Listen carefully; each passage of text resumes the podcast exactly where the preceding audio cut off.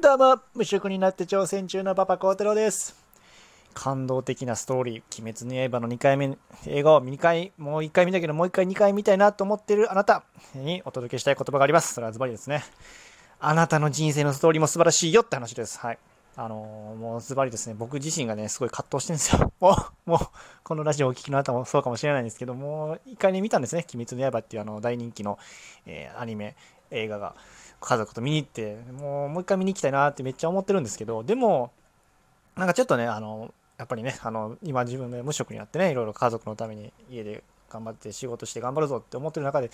うん、なんかもう一回見に行ってんかなってすごいモヤモヤしてるとこあったんですけど、なんかでも言葉にでき、うまく言葉にできなかったんですけど、なんでかなと思ったんですけど、でも、いろいろ考えてたんですけど、やっぱり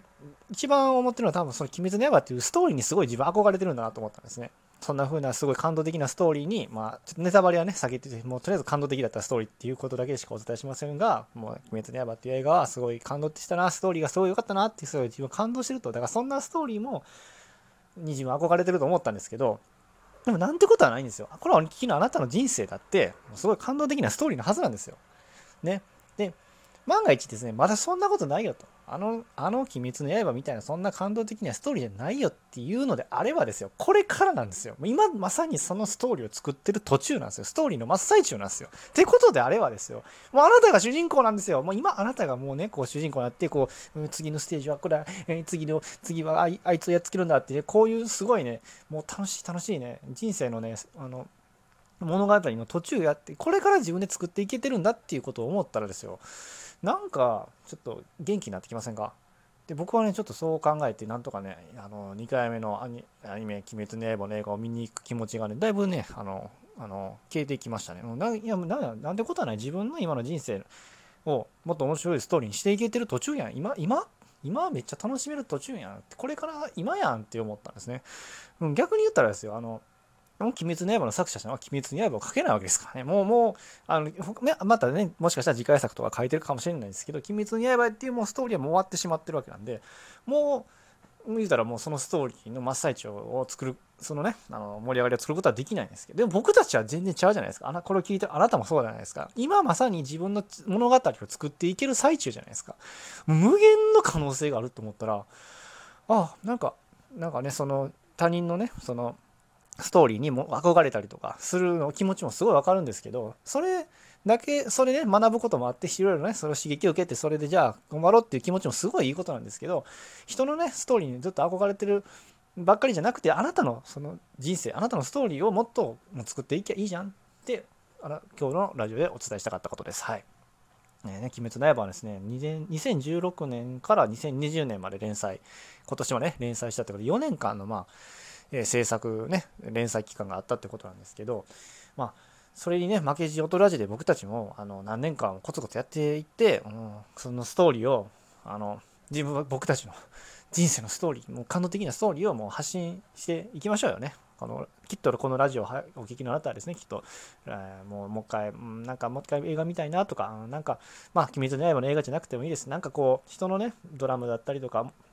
ストーリーとかでね、SNS とか他人とかの、なんかすごいでき、うますごい人とかすごい目移りしてしまうと思うんですけど、あなたのストーリーだって、あなたの人生だって素晴らしいんです。で、もしそうじゃないよと思うんであれば、でも、今まさにそのストーリーが出来上がってるもう最中なんですよ。もうめちゃくちゃ今、面白いところかもしれないんですよ。もうね、ストーリーとして、人生のストーリーとして。だから、決して、あの、そんな、あの、自分のことを、非がしてですよ、あの、まあ、アニメの、えあの、ね、鬼滅の刃めちゃめちゃ素晴らしいんですね。僕も一回見に行って、もう一回見に行きたいと思うぐらいなんですけど、もうね、その、他のね、ストーリーとか他人の人生とかばっかりに目を行くんじゃなくて、もうあなたの今の人生をね、楽しく、あの、すごい面白いストーリーにしていきましょうっていう今日は提案でございましたね。だからそう考えたらなんか本当にね、ちょっとなんかいろいろ頑張ろうかなと思思えてきましたね。自分の人生のストーリーもっとあのやって作っていこうと思いました。うん、なんかめっちゃね、もう危なかったです。もう映画予約しようか、もう、ああ、映画予約したいってなったところなんですけど、なんかすごいふってわあの神様降りてきてね、このお前のストーリーの人生はあるじゃんってなんか降りてきたんで、ちょっとこう配信させてもらいました。なので、あのね、一緒に、え2回目の鬼滅の刃見たいなと思ってる人はちょっとこらえていきましょう。2回目見るって人は全然いいです。2回目見る人は逆にむしろ羨ましいです。羨ましいけど、今僕にはそんなお金と時間は許されてないんだよ。ね、もう頑張らなきゃいけないんだよ、僕は。うん。はい、ということで、えっ、ー、と、今日の、えっ、ー、と、話したいことは、映画、鬼滅の刃を2回目見たいなと思ってるあなたはですね、でも、あなたの人生の、あなたの人生のストーリーも素晴らしいんだよ。今まさに、そしてこれがそうじゃないって人も、今まさにこれから、その素晴らしいストーリーが始まろうとしてるんだよ。てか、真っ最中なんだよっていう話でした。えー、こんな風にですね、あの、えー、ね、ちょっとね、楽に生きれる生き方もね、あのいろいろ悩みがある中でもあの頑張って生きていけるような考え方をね、あの実体験をもとにね、もう僕の実感をもとに、もうもう交えてお話ししていきますんで、よかったらフォローボタン、いいねボタン、コメントもどしどしお待ちしてます。えー、最後までお聴きいただいてありがとうございました。次回もまたよろしくお願いします。それではまた、バイチャー